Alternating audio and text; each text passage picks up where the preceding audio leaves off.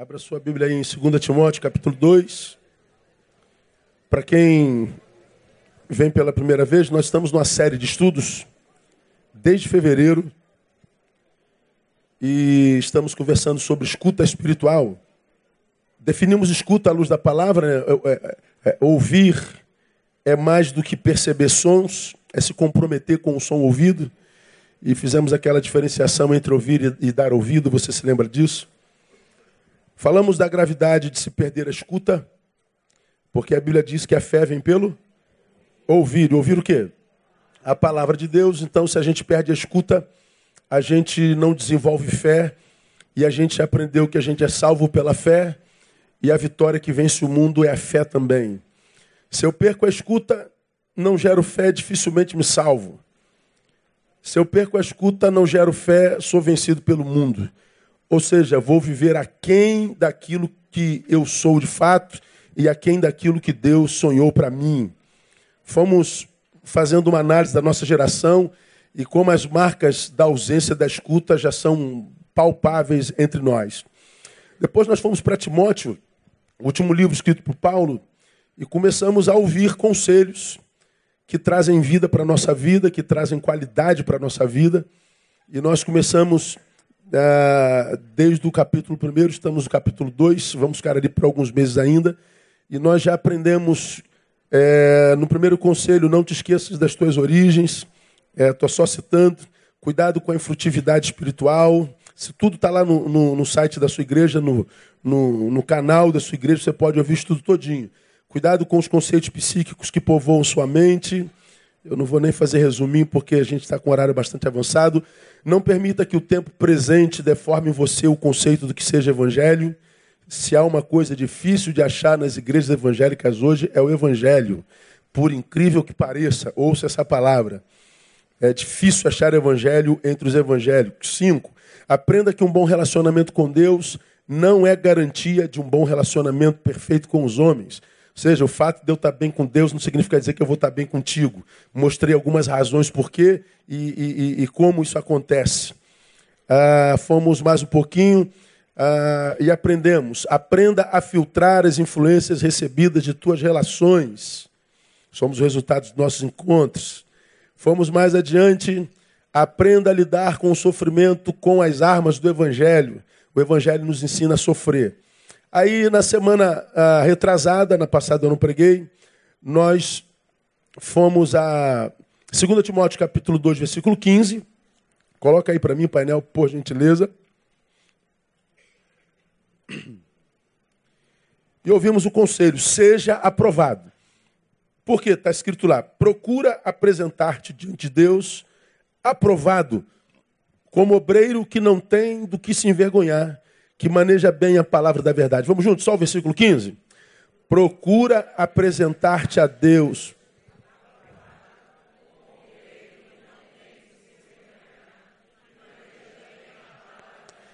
Então, procura apresentar-te a Deus aprovado. Então, nós falamos sobre isso por mais de uma hora. E esse procura apresentar-te, é, esforça-te para. E como é que a gente é, é aprovado diante de Deus. Nós aprendemos aquele domingo. Desenvolvendo a consciência, jamais esquecendo dela, de que nós estamos em prova. Nós não estamos no mundo a passeio. Nós não estamos num playground. Nós não estamos de férias nesse lugar, nós estamos em missão. Todos nós nascemos com uma missão. Todos nós nascemos com um projeto escrito por Deus para nós. Todos nós temos um lugar nesse universo que foi feito para nós. Todos nós temos algo a cumprir nesse mundo que está para ser cumprido, porque só será cumprido por nós. Nós estamos em missão. Então, aprendemos que aprovado é aquele que passa pela prova com êxito. Significa dizer que o reprovado é aquele que passa pela prova sem êxito. É aquele que passa pela vida sem cumprir a missão, sem ter encontrado o sentido da própria existência. Nós estamos em prova. Então, quando a Bíblia diz procura apresentar-te a Deus aprovado, então desenvolva a consciência de que você está em prova. Aí estudamos aquele domingo ah, algumas evidências de que nós estamos em prova. Aí fomos em Lucas 21, 34. Bota lá painel Lucas 21, 34, só para relembrar você, para a gente seguir no estudo de hoje. Lucas 21, 34 diz assim: palavra do mestre, olhai por vós mesmos. Como quem diz, para de cuidar da vida dos outros, cuida da tua, porque você está em prova. É, para de, de, de ficar fiscalizando o que, que o outro faz ou deixa de fazer, como ele faz e como deixa de fazer, se faz e se deixa de fazer. Olha por você mesmo, cuida da sua vida. E ele diz mais lá: para que não aconteça que os vossos corações se carreguem, em outras versões, se sobrecarreguem de glutonaria e de embriaguez, dos cuidados da vida, e aquele dia vos sobrevenha de improviso como um laço. Aí eu falei, uma das evidências de que nós estamos em prova é a sobrecarga que nós carregamos no coração hoje.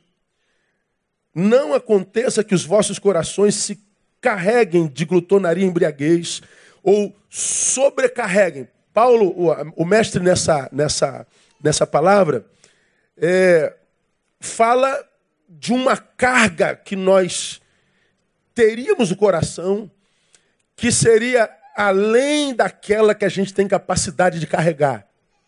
Fala de uma sobrecarga, de um coração carregado que está transbordando. Você se lembra, alguns meses atrás, eu preguei um sermão e comecei fazendo esse gesto aqui. Me perguntaram uma vez o que está acontecendo com o homem, pastor, por que tanta violência, por que tanta maldade, por que tanto estupro, por que tanta eh, corrupção, por que tanta morte, por que tanto roubo, por que, tanto, uh, por que tanta desgraça. Aí eu fiz isso aqui, é o homem, esse copo, e o que o homem carrega dentro de si está vazando dele. Essa maldade nos encheu, está vazando de nós. Nós não estamos conseguindo mais segurar. Nós estamos empanturrados disso que está aí, das coisas dessa vida. Nós estamos cansados. Nós estamos todos no limite. Está vazando de mim o ódio Está vazando de mim a desesperança, está vazando de mim a corrupção, está vazando de mim a minha pior versão, ou seja, eu estou perdendo o controle de mim, nós estamos perdendo o controle daquilo que até um dia nós controlávamos. Aí você vê gente surtando o tempo inteiro, gente explodindo o tempo inteiro, lapsos de ira o tempo inteiro, gente, gente iracunda o tempo inteiro, está todo mundo à flor da pele. O que está acontecendo, pastor? Por que tanta maldade? Está vazando da gente. Porque outrora não era assim, porque nós ainda estávamos dentro do limite como sociedade. Nós ainda estávamos com as rédeas da nossa vida na mão. O que está acontecendo é que nós estamos perdendo a rédea da própria vida. Nosso coração se sobrecarregou. Cara, eu estava vindo para cá de manhã cedo. Eu já falei isso aqui umas 780 vezes com, com, com as minhas hipérboles. Pensa num cara que odeia motorista que anda na esquerda. Pensa. Sou eu. Tu é daquele lerdo que anda na esquerda? Eu odeio você, cara. Você não tem noção. Você que está ali na esquerda, a 60, tô nem aí, pois é, atrapalhando a vida de todo mundo. Cara, você não sabe a raiva que eu tenho de você. Eu estava pregando no, no, numa cidade outro dia, aí o cara que foi buscar no aeroporto, ele era desse. Falei, todo. Ver na minha mente, só. Assim, aquela de Hitchcock, vou matar esse homem. É ele que atrasa minha vida e a vida de todo mundo. Mas ele estava dirigindo para mim, né? Aí eu falei assim, aí eu, eu, eu aproveitei a oportunidade e falei assim, brother, deixa eu aproveitar para aprender contigo. Ele falou, comigo, pastor? É, posso. Veja só, você está desde o aeroporto me levando lá para o hotel, você está do lado esquerdo atrapalhando a vida de todo mundo, não anda. Quando a pista de, de, de alta é, é onde você está, você não se incomoda de atrapalhar a vida de todo mundo? Eu queria entender a cabeça de vocês. Eu não entendo. Não, pastor, o senhor acha que eu estou atrapalhando todo mundo? Aí eu falei assim: essa pista onde você está é de alto ou é de baixo? Não é de, não, mas é que todo mundo anda aqui agora, né? Eu falei: ah, então a regra é sem exceção. Você se transformou naquilo que você abomina. Porque te atrapalharam, você agora atrapalha. Você se tornou um atrapalhador como aquele atrapalhador que você abominou um dia. Eu não tinha pensado nisso, pastor. Deus deu vontade de chamar de retardada. Eu sei, retardado.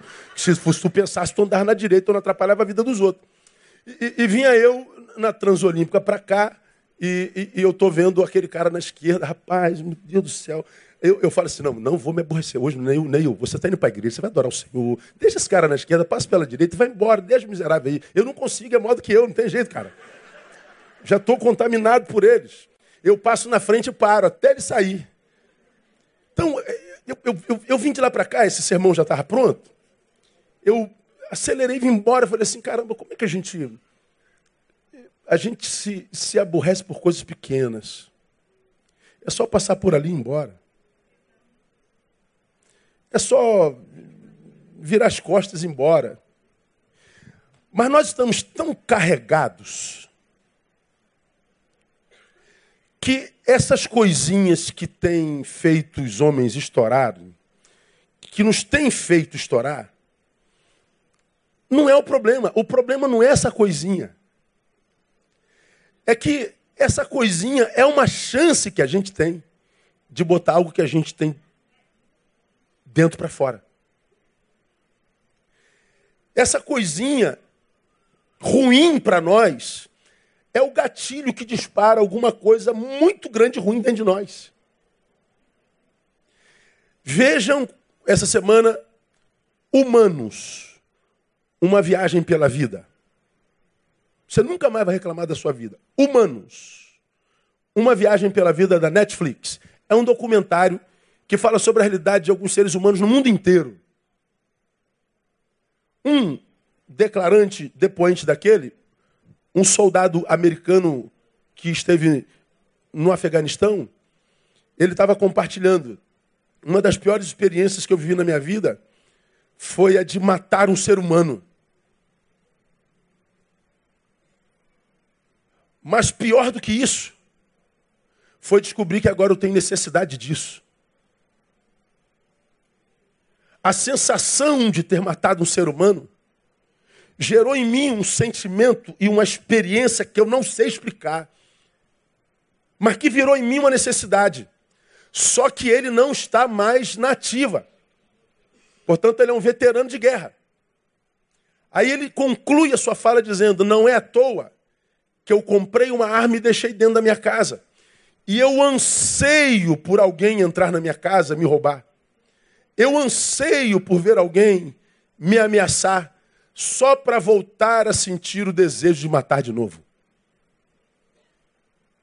Ou seja, esse homem voltou do Afeganistão empanturrado.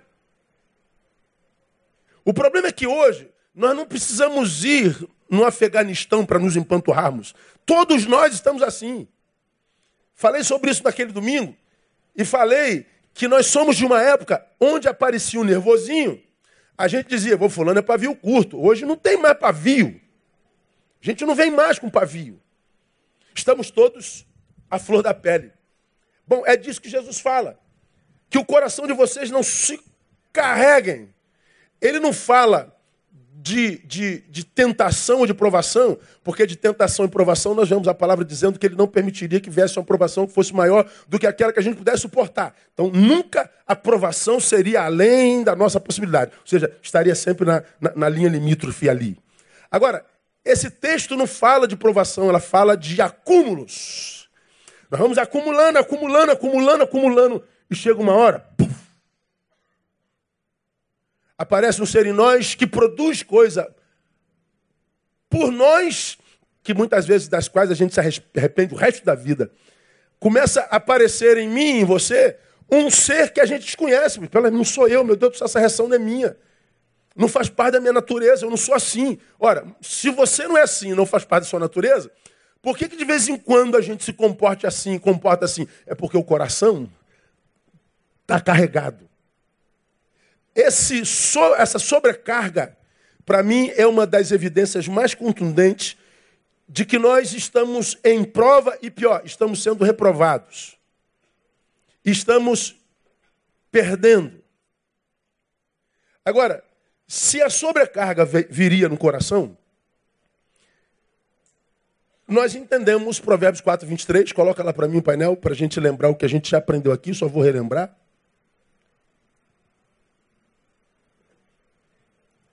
Nós entendemos por que, que a Bíblia diz isso que está aí em Provérbios 4, 23, que eu e você conhecemos muito bem, sobre o que já falei ah, algumas vezes. Diz lá, ó, na minha versão, guarda com toda diligência o teu coração, porque dele procedem as fontes da vida, as fontes da vida. Numa outra versão, sobre tudo o que se deve guardar, conclua, guarda o teu coração. De um lado o texto diz, olha, tudo que é teu, guarde. Você é porque é teu, conseguiu com esforço. Guarda tudo, guarda tua bolsa, guarda teu carro, guarda teu sapato, guarda teu relógio. Guarda, é teu, guarda. Mas sobre tudo o que se deve guardar, guarda o teu coração. Então, quando o texto diz sobre tudo que se deve guardar, e a gente deve guardar com diligência, com sabedoria, ou seja, guardar com diligência porque não se guarda é, é, é, o, o, o, coração quando guarda o relógio. Quando chega em casa, eu tiro o relógio e boto dentro de uma caixinha. Tiro minha pulseira e boto dentro de outra caixinha. O coração não dá para tirar daqui, não fica aí que é para tu não ver esse negócio. Fica aqui para tu não sentir essa, essa, essa, essa tensão, essa pulsão. E não dá. O coração está aqui. Então se guarda o coração com diligência, com sabedoria. Diligentemente, com, com coordenação, com estratégia. Então, sobre tudo que se deve guardar, guarda o teu coração, porque coração se perde. Coração é algo que está dentro de nós, que não se perde biologicamente, mas se perde o controle dele. Se perde a rédea dele, se perde o comando dele. Ele está em mim, mas não para mim. Ele não, não está sobre meu comando, eu estou sobre o comando dele. O poder muda de mão. Aí você olha para a sociedade, aí estamos aqui ó, com essas criançadas lindas aqui, Aí chega um camarada que pega essa criança, estupra essa criança. A gente fala: esse homem não tem coração. Uma pessoa que faz isso não tem coração. Pois é, os homens perderam o coração. Perder o coração não é tirá-lo do corpo, é perder o controle sobre ele. Ele está sobrecarregado, ele está empanturrado, ele está fora de controle, ele adoeceu. E um ser racional que não pode racionalmente se administrar se torna uma máquina mortal. Um ser racional que perdeu a capacidade de se autogestar, se torna alguém incapaz de amar e até de ser amado. Nossas falências relacionais, esse litígio que nós vivemos hoje o tempo inteiro, para mim tem a ver com esse empanturramento de coração. Para mim, essa fuga de nós, ou seja, eu me meto na tua vida o tempo inteiro todo mundo jogando pedra em todo mundo, essa, essa polarização que eu falo desde o início do ano, esse, esse me transportar para você o tempo inteiro, é porque eu não suporto estar em mim por muito tempo. Quando eu ataco você, eu esqueço de mim. Quando eu aponto o teu erro, eu esqueço do meu. Quando eu coloco luz sobre o teu, teu pecado, eu escureço o meu. Então, esse, esse transportar de mim para tu, do meu eu para o teu tu, isso é, é, é, é, gente que não suporta estar consigo mesmo. Porque quem está resolvido consigo mesmo cara não está nem aí para a vida do outro. Gente feliz, quer ver todo mundo feliz. E se está infeliz, achou o defeito do irmão, nunca vai botar foto e botar no, no, no, na internet. Ele não tem prazer em expor o pecado alheio. Agora, essa exposição é o quê? Para mim é coração empanturrado, é gente doente. Nós estamos doentes, perdemos o coração. Então, nessa manhã, nesses 25 minutos, vamos tentar, pelo menos, iniciar ah, se coração se perde, pastor, como que nós o guardamos? Como é que a gente faz para não perder o coração? Como é que a gente faz para que a gente geste o nosso coração de modo a que ele esteja sempre dentro do seu limite, para que ele nunca se sobrecarregue, para que ele nunca se carregue até a boca, a ponto de inviabilizar nossa vida e impossibilitarmos-nos de viver uma vida equilibrada. Como é que a gente faz para guardar o coração? Veja o versículo 24. Desse aí mesmo, pai, só passar mais um versículo. O 24, 25 e 26 nos dão dica que, que são, são infalíveis. Desvia de ti a falsidade da boca e afasta de ti a perversidade dos lábios. 25. Dirijam-se os teus olhos para a frente e olhem as tuas pálpebras diretamente diante de ti. 26. Pondera a vereda de teus pés e serão seguros todos os teus caminhos. 27. Não declines nem para a direita, nem para a esquerda. Retira o teu pé do mal. Então pensa comigo, minha igreja, raciocine sobre tudo que se deve guardar. Diz o 23. Guarda o teu coração. Como? Desviando de ti a maldade da boca, dirigindo os teus olhos para frente, ponderando a vereda dos teus pés. O autor, na minha concepção, deixa claro que o que eu carrego no meu coração ou entrou pelos olhos, ou entrou pela boca, ou entrou, aspas, pelos pés. Vou explicar os pés no domingo que vem, porque é um pouquinho mais profundo. Então ele está dizendo: o teu coração é o lugar onde reside aquilo que entram pelos teus olhos, aquilo que entra pela sua boca, ou que usa a tua boca como canal, e aquilo que tem a ver com o lugar onde teu pé pisa. Então ele está dizendo: cuida das entradas do teu coração. A primeira entrada, nós já falamos sobre isso aqui, são os lábios. Como é que nós guardamos o nosso coração? Filtrando a produção dos nossos lábios. Desvia de ti a malignidade da boca e alonga de ti a perversidade dos lábios. Ele está dizendo: toma cuidado com a boca. Agora, por que, que a boca seria tão perigosa, irmão? Bom, Tiago diz, né? Que dentro da boca está a língua. E essa língua é inflamada por quem? Não ouvi? Pelo inferno. Com ela, bendizemos a Deus e amaldiçoamos o nosso irmão. Tiago diz que ela é uma, um, um, uma chama que incendeia uma floresta inteira.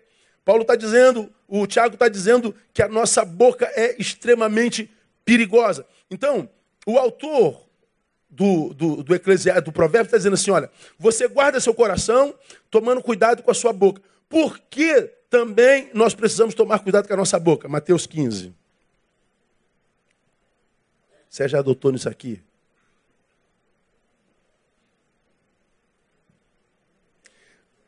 Mateus 15, 10 e 11. Palavras de Jesus. E clamando assim a multidão, disse-lhes: Ouvi e entendei. Leia comigo, minha igreja, bem forte. Não é o que entra pela boca que contamina o homem, mas o que sai da boca, isso é o que contamina. Olha para cá. Jesus está diante dos fariseus, dos doutores da lei, que acusam a Jesus e seus discípulos de terem comido sem lavar mão. A lei dizia que não podia. Seus discípulos não lavam a mão para comer. Vocês transgrediram o mandamento de Deus. Jesus começa a conversar com eles. No auge dessa conversa que ele diz essa palavra. Não é o que entra pela boca. O que me contamina o que se traduz em transgressão do mandamento de Deus, não é o que eu como sem lavar a mão. O que me contamina não é o micróbio que está na minha mão suja. Não é o que entra pela boca, é o que sai da boca do homem que contamina o homem. Agora, Jesus deixa claro o seguinte: o que sai da boca do homem que contamina o homem é o homem que fala, não é o homem que ouve. Não há poder em mim para dizer assim, Tiago, está amaldiçoado, vagabundo, desgraçado. Olha, essa palavra não tem poder nenhum se você não imprimir com o teu ouvido poder sobre essa palavra. A minha palavra não tem poder de te contaminar. Ah, pastor, mas depois que aquele irmão disse aquilo para aquele irmão lá, ela adoeceu. Não foi o que ele disse, foi o que ela ouviu. Foi como ela ouviu. Eu sou uma revoltada da vida, porque meu pai nunca disse que me amava. Teve um monte de criança que nunca ouviu eu te amo do seu pai e é gente de bem.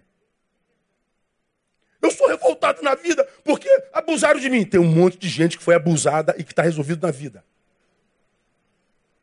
Eu sou revoltado com essa, essa sociedade burguesa porque ela não dá oportunidade para nós, minoria. Tem um monte de gente que é minoria que ascendeu.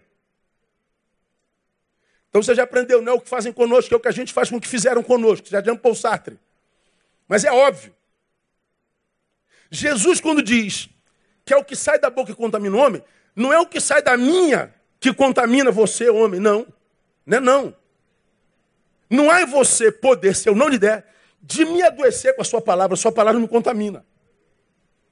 Jesus está dizendo, a palavra que te contamina, Neil, é aquela que sai da sua própria boca. Eu posso amaldiçoar a quem quiser, que não, não, não pega sobre ninguém se, se alguém não quiser. Agora, eu disse para o Tiago, não presta, vagabundo, salafrário. Bom, essa palavra não, não adoece a ele. Agora, à medida que ele reage ao que eu te disse, quando ele se levanta, tendo sido tocado no ego, quando você se levanta tomado por ira, quando você se levanta tendo, tendo, tendo cerceado a si parte da sua racionalidade por causa do afeto que te acomete nesse instante, e você então abre a boca para reagir, aí você se contaminou. E o Tiago diz: safado é você, pastor. Vagabundo é você, pastor. Seu salafrário, pastor. Vomita. Ele sai daqui, adoece e diz assim: quem me adoeceu foi o pastor Neil. Não foi, não. Foi o que você disse. Porque você poderia muito bem ter saído daqui, poxa, o pastor está dizendo que eu sou tudo isso, mas eu não é verdade, não tem nada a ver com o que ele está dizendo. Essa palavra dele não me representa, essa palavra dele não traduz a verdade sobre mim. Bom, que Deus te abençoe, vou embora. Não chegou no teu ego. Se não chegou no teu ego, o seu ego não precisa nem se defender. Não é verdade. Bom, a palavra perdeu o poder imediatamente. Agora, quando você se permite tocar pelo ego e você reage na mesma proporção, se me causou dor, eu vou causar dor, mesmo que você não seja da dor, você seja do amor. Me fez mal, então vou retribuir com mal, mesmo que você não seja do mal, você é do bem. Só que você estava tomado por um sentimento que te tornou capaz de produzir mal, mesmo sendo do bem. Quando você reage à ação que te fizeram, na forma como você reage, você se contamina, você degringola a vida todinha. Você desconfigura projeto de uma vida inteira. Você estraga eh, a realidade sonhada por tantos anos. Você se contamina. Jesus está dizendo assim: por que, que o nosso coração está tão empanturrado? Por causa daquilo que a gente tem falado o tempo inteiro. Nós somos uma geração que fala demais, gente. Entenda falar como teclar também. Porque as relações humanas hoje não são mais presenciais, são midiáticas.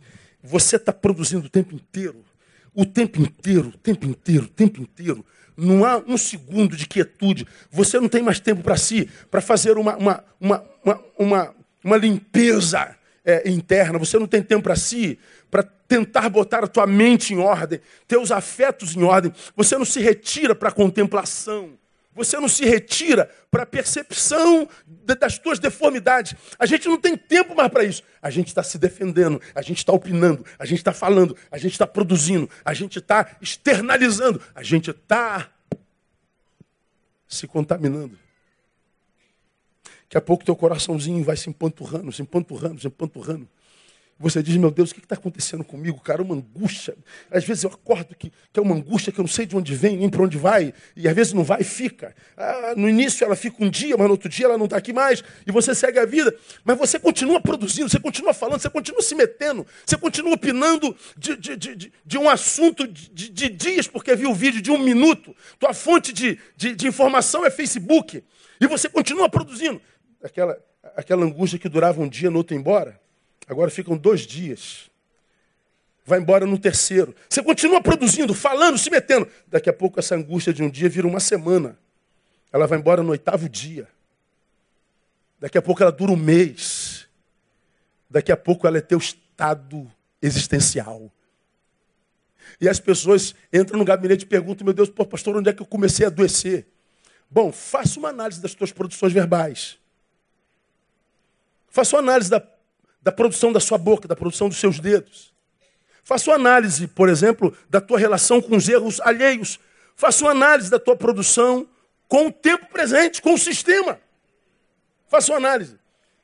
Veja nas tuas redes, por exemplo, se você não está produzindo demais, falando demais do que não sabe. Bom, o texto diz: afaste da tua boca a malignidade. Afaste da sua boca a maldição. Afasta da sua boca isso que não edifica. Afasta da sua boca. Ou seja, tenha cuidado com o que você diz. Tenha cuidado com o que você produz. Estou voltando para lá, para Provérbios capítulo 3, verso 24.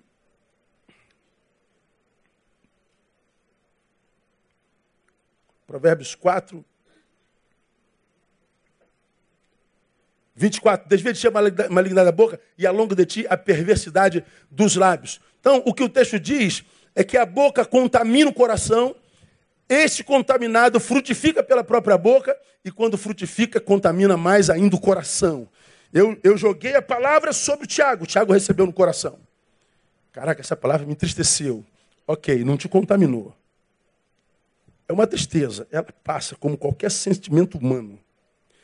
Mas quando aquilo fica trabalhando aqui, você então põe para fora, produzindo como, como, como, como, como produto daquilo ruim que te foi eh, imposto, quando você abre a boca e aquilo contamina o teu círculo. Ah, comigo. Quantos de vocês aqui, se eu, se eu falo assim, ó, pô, fulano fala demais. Quem se lembra de alguém Pastor, a minha sogra é assim. Pastor, minha mãe é assim. Meu pai é assim. Meu irmão é assim. Quem se lembra? Cara, fala muito. Quem se lembra de alguém aqui? Não precisa falar quem é. Só se lembra de alguém. Levanta a mão bem alto. Caraca, quase todo mundo, mano. Fulano fala demais. Eu não sei em quem você pensou. Veja se ela não tem a vida embaraçada. Veja se ela não tem a vida toda enrolada. Dificilmente você se encontra com uma pessoa que fala muito, que tem uma vida equilibrada. Dificilmente você é uma, uma pessoa que vive se metendo na vida de todo mundo, que tem uma vida desembaraçada. Geralmente ela é enrolada. Realmente, geralmente ela é embaraçada. Geralmente ela, ela, ela tem uma vida que não flui, não desliza. A, a, o caminhar dela é esburacado, a vida é intempestiva, é dolorosa, é uma vida é, cheia de amargura, de mágoa. Por quê, irmão? Porque ela fala demais, ela está muito contaminada. Ela está envenenada pelo veneno que sai da própria boca. Se nós fôssemos pelo menos como a jararaca, a jararaca não morre pelo veneno da própria boca. A gente morre. Então, eu diria para você que está aqui, com a vida toda enrolada, ou com a vida toda desconfigurada, entrou um vírus na tua vida, desconfigurou tudo, você está com o coração empanturrado, você está cheio de ódio, você está revoltado, você não se reconhece. Pastor, eu quero me livrar disso. Começa a fazer um choque de gestão nos seus lábios. Experimenta produzir silêncio por um tempo na sua vida. Experimenta praticar contemplação na sua vida. Experimenta se retirar para você um pouquinho para si mesmo.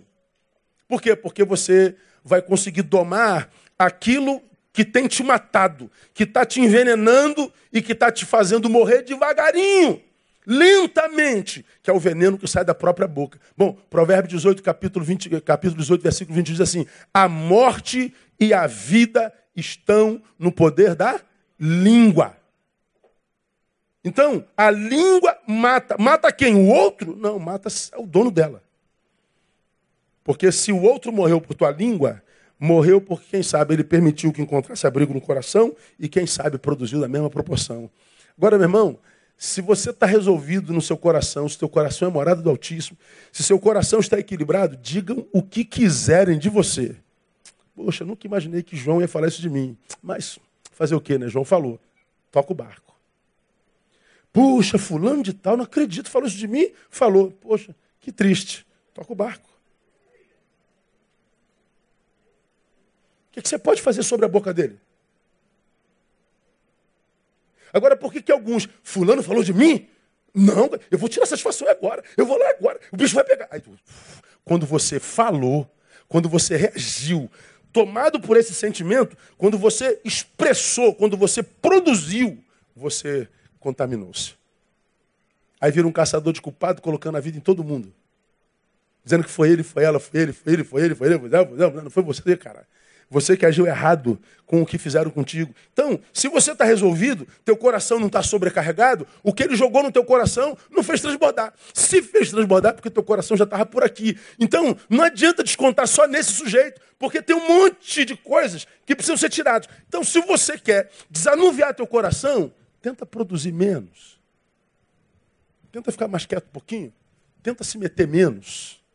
Você vai ver como é que a, o teu coração ele vai se aquietar um pouquinho mais, ele vai bater um pouquinho mais lento, ele vai te permitir respirar um pouquinho melhor, vai tirar esses, esses, esse, é, é, é, essa, essa, essa, respiração descontrolada. Você vai ver que as coisas vão voltando por cá devagarinho, porque o seu lábio agora está produzindo vida no nome de Jesus. Tomara que ele te, te ajude a fazer isso. Vamos terminar? Nosso tempo está acabando. Ah, só vou citar o, a outra forma da gente é, guardar o coração, não só filtrando a produção dos lábios, mas veja o 25. Ah, Dirijam-se os teus olhos para frente. Olha as tuas pálpebras diretamente diante de ti. Ou seja, como é que a gente guarda o coração, gente? Norteando nossos olhos. Colocando nossos olhos no norte, para frente. Colocando para diante. Dirijam os olhos para frente, tuas pálpebras diante de você. Nortear é encaminhar por norte, é orientar, é dar sentido. Isso porque muitas vezes nosso olhar se perde né, no horizonte. E quando o nosso olhar se perde, a gente está. Eu já falei sobre isso aqui, se eu não me engano. Se não aqui, em algum lugar, sim, já falei sim. Você, você às vezes está sentado em algum lugar sozinho, ou então até conversando. Você está aqui, ó, em contato. Aí chega uma hora que você desliga. Puf. Seu olhar vai embora. Já passou por isso? Aí falou assim, ô, oh, ei, Neil. Ô, oh, oi, oi, oi, oi. Teu olhar se perde. Acontece com todo mundo. Agora acontece muito mais com quem? Com quem tem muita coisa dentro de si não resolvida. Você está no aqui e agora, sentado à mesa, tomando tua Coca-Cola com limão, de como sempre. Teus amigos, gente que você ama. Você está no aqui e agora. Daqui a pouco teu pensamento viaja para um outro lugar, num outro momento, pensando numa outra circunstância. Quem mais passa por isso? Quem tem muita circunstância não resolvida. Muitos problemas a serem resolvidos. Você está aqui, ele te sequestra, te tira da possibilidade do agora, te tira da realidade do momento, te tira da bênção do já. Pois bem, como nós vivemos no mundo globalizado, nosso coração está sobrecarregado. Eu posso estar vivendo esse já e esse agora, e ele pode me levar para um depois, para um outro momento que eu não posso, e sobre o qual não tenho gerência, não posso fazer nada, a minha mente desvia do alvo. Pois é, se você perdeu essa capacidade de concentração, se você vive essa, essa, essa distração constante, dificilmente você não vê seu coração. Você tem que resgatar o seu poder de, de, de, de, de, de, pôr os seus olhos sobre o alvo. Você tem que dar-se um choque de gestão. Por quê? Porque a Bíblia diz assim, ó, Mateus uh, 6, 22. Coloca aí, painel. Vou acabar aqui, não dá mais. Que pena.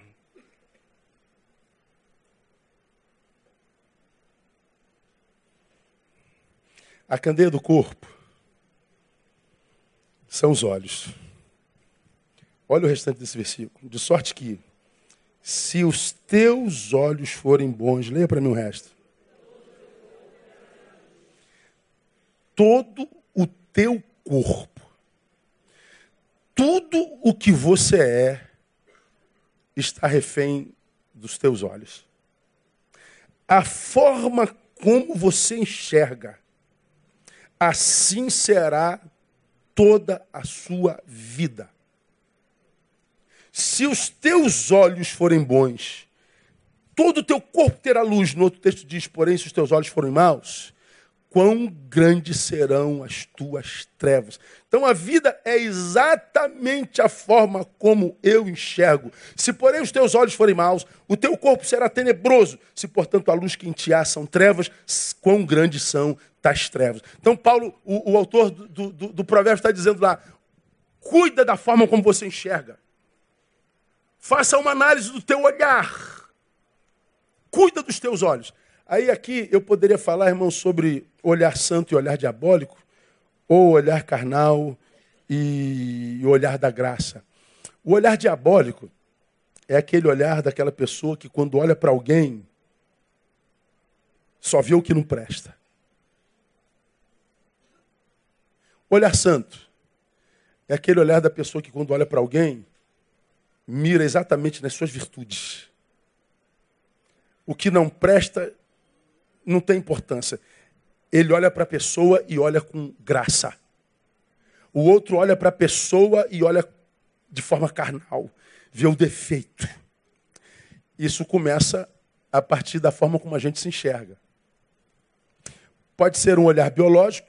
Você tem 1,79m de mulher, linda, sarada, acaba de tomar banho, está na frente do espelho, tem um corpo que o mundo inteiro admira, mas lá no finzinho das nádegas tem uma estria.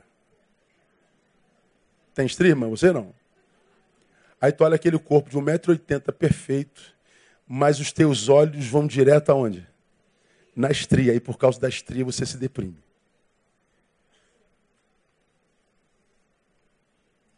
Não é o olhar da graça. Compensação tem aquela, aquela outra que. Ô Jesus, como é que eu vou falar isso? Vai. Como é que. Vai, soar preconceito. Aquela irmã cheinha, obrigado, irmã, obrigado, obrigado.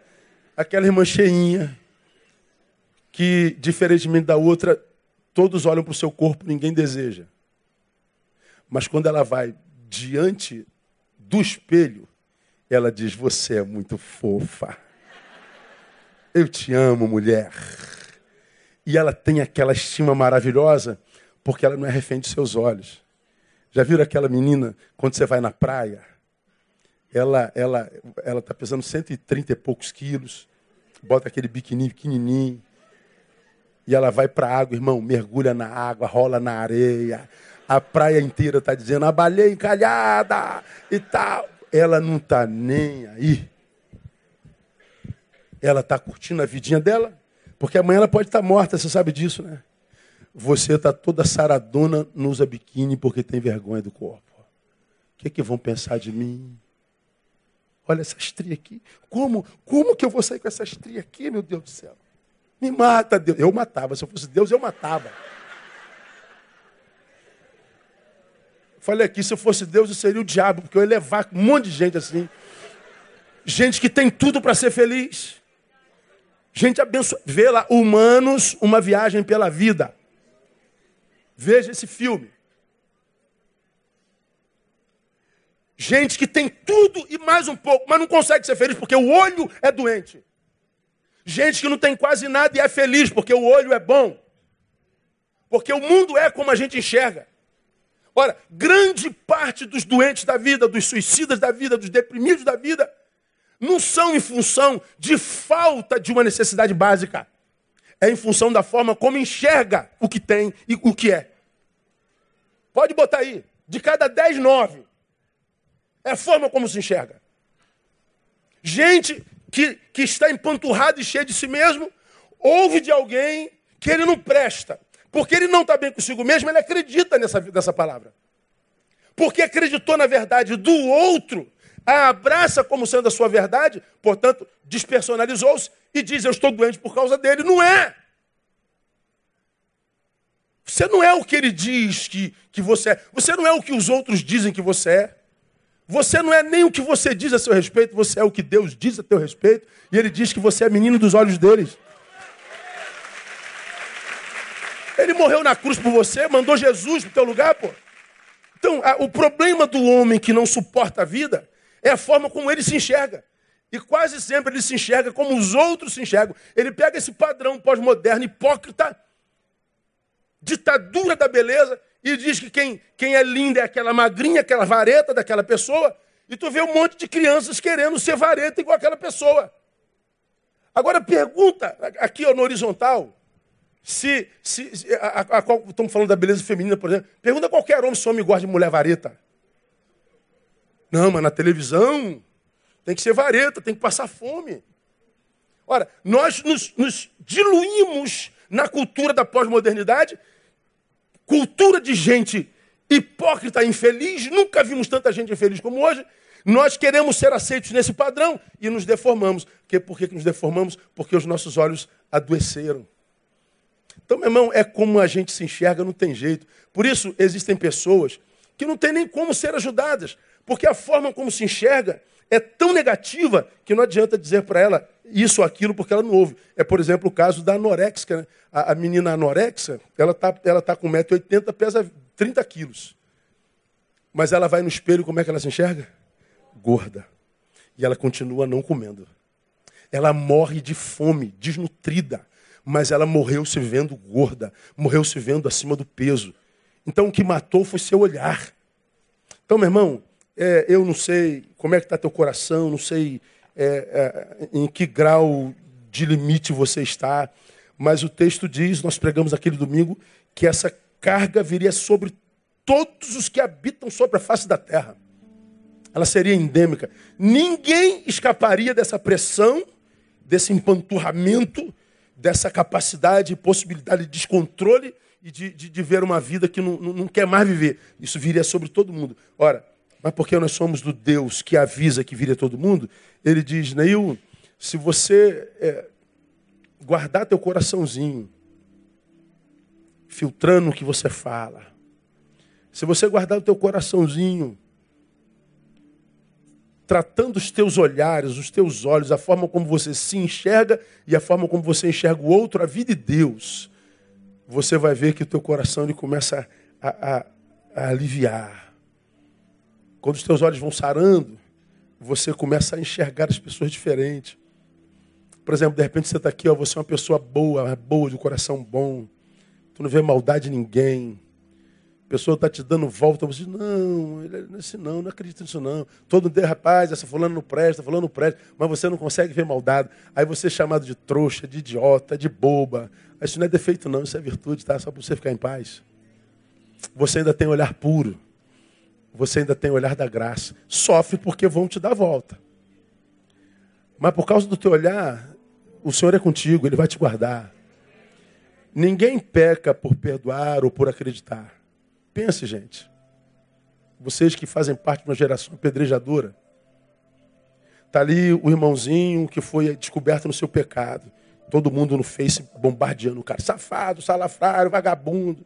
Ele está sendo apedrejado e a rede apedrejando. Você acha que quando Jesus aparecesse nessa, nessa trama, você acha que Jesus ficaria do lado da apedrejada ou do apedrejador?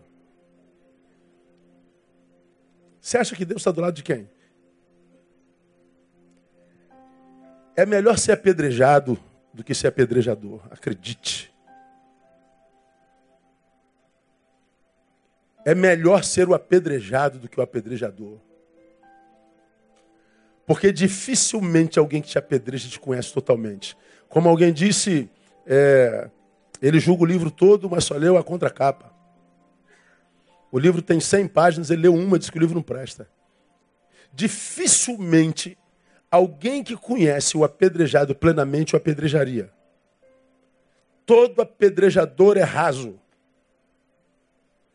Todo apedrejador é pífio, conhece a causa pela metade, se chega à metade da causa não existem apedrejadores profundos. Ainda mais no reino. Então, minha igreja, acredite, ah, nós estamos cada vez mais transbordantes, está vazando de nós. Está ruim a vida. Mas a gente pode desanuviar, voltando a enxergar com graça, cuidando da forma como a gente enxerga, enxergando com misericórdia, o olhar gracioso, o olhar santo, não maligno, não, não da carne. E, e, e e guardando o nosso coraçãozinho. No domingo que vem, a gente vai falar sobre a terceira forma de guardar o coração, que é, vocês vão ver que coisa interessante, é anulando a independência dos pés. De um lado a Bíblia diz assim: se os teus pés escandalizarem, Jesus dizendo, corta-o fora. É melhor entrar no reino dos céus sem pés do que todo o teu corpo ser lançado no inferno. Isso é alegórico, evidentemente. Então, teu pé te escandaliza? Corta. Pé pode escandalizar. Por outro lado, a gente vê Paulo dizendo assim: quão formosos são os pés dos que anunciam coisas boas. De um lado, o pé escandaliza, arranca. De outro lado, os pés são formosos. Eu posso falar sobre isso aqui, porque o meu chamado pastoral, lá em 1986, eu no hospital com a perna solta do corpo, antes do hospital, acidentado de moto, minha perna solta do corpo, e o meu, meu fêmur para fora, arrebentado. Vou para o centro cirúrgico, antes de, apagar para a cirurgia, o médico pergunta: Você acredita em Deus? Eu acredito. Então, quando eu perguntei para ele: Vou perder minha perna, doutor? Ele disse: Você acredita em Deus? Eu acredito. Então, ah, peça a ele porque eu vou fazer o máximo.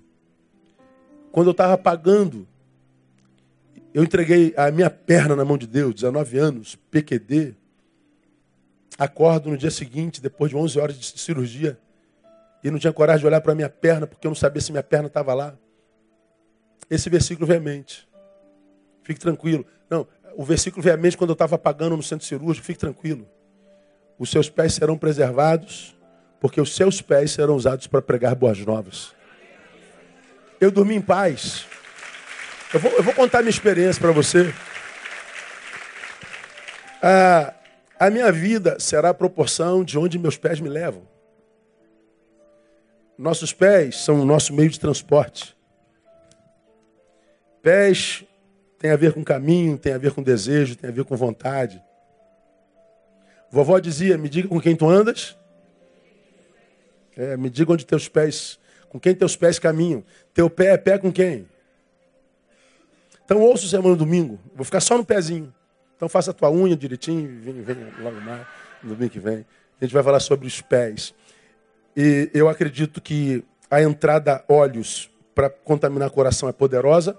Eu acredito que a entrada ouvido é poderosa para contaminar coração, mas a entrada pés é mais ainda. Os nossos pés têm sido a nossa desgraça. E vocês vão ver vão ver por que, o coração está empanturrado, por que, o homem está transbordando. Tá, ah, não aguento mais. É, pois é, vai vir sobre toda a terra e vai piorar cada dia. Mas nele nós estamos guardados. Tem um povo no meio desse povo que ele resolveu chamar de seu.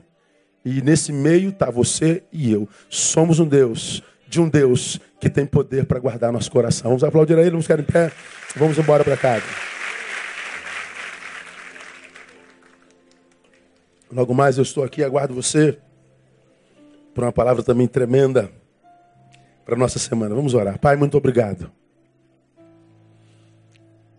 A tua palavra tem sido nosso alimento, nosso norte. Meu Deus, é verdade, vivemos um tempo de corações sobrecarregados. Estamos uma pilha de nervos. Estamos desesperançados, estamos cansados como raça. Não acreditamos em mais nada, em mais ninguém. Não acreditamos em honestidade, não acreditamos em verdade, não acreditamos em honestidade. Não acreditamos em solidariedade, não acreditamos na bondade do homem. E tu sabes, ó Deus, que a perda da fé no outro é porque nós perdemos a fé em nós mesmos. O olhar sobre nós adoeceu. Então, ó Deus, que tu possas curar os nossos olhos, nossos pés, nossos ouvidos que tu possas aliviar corações nessa manhã.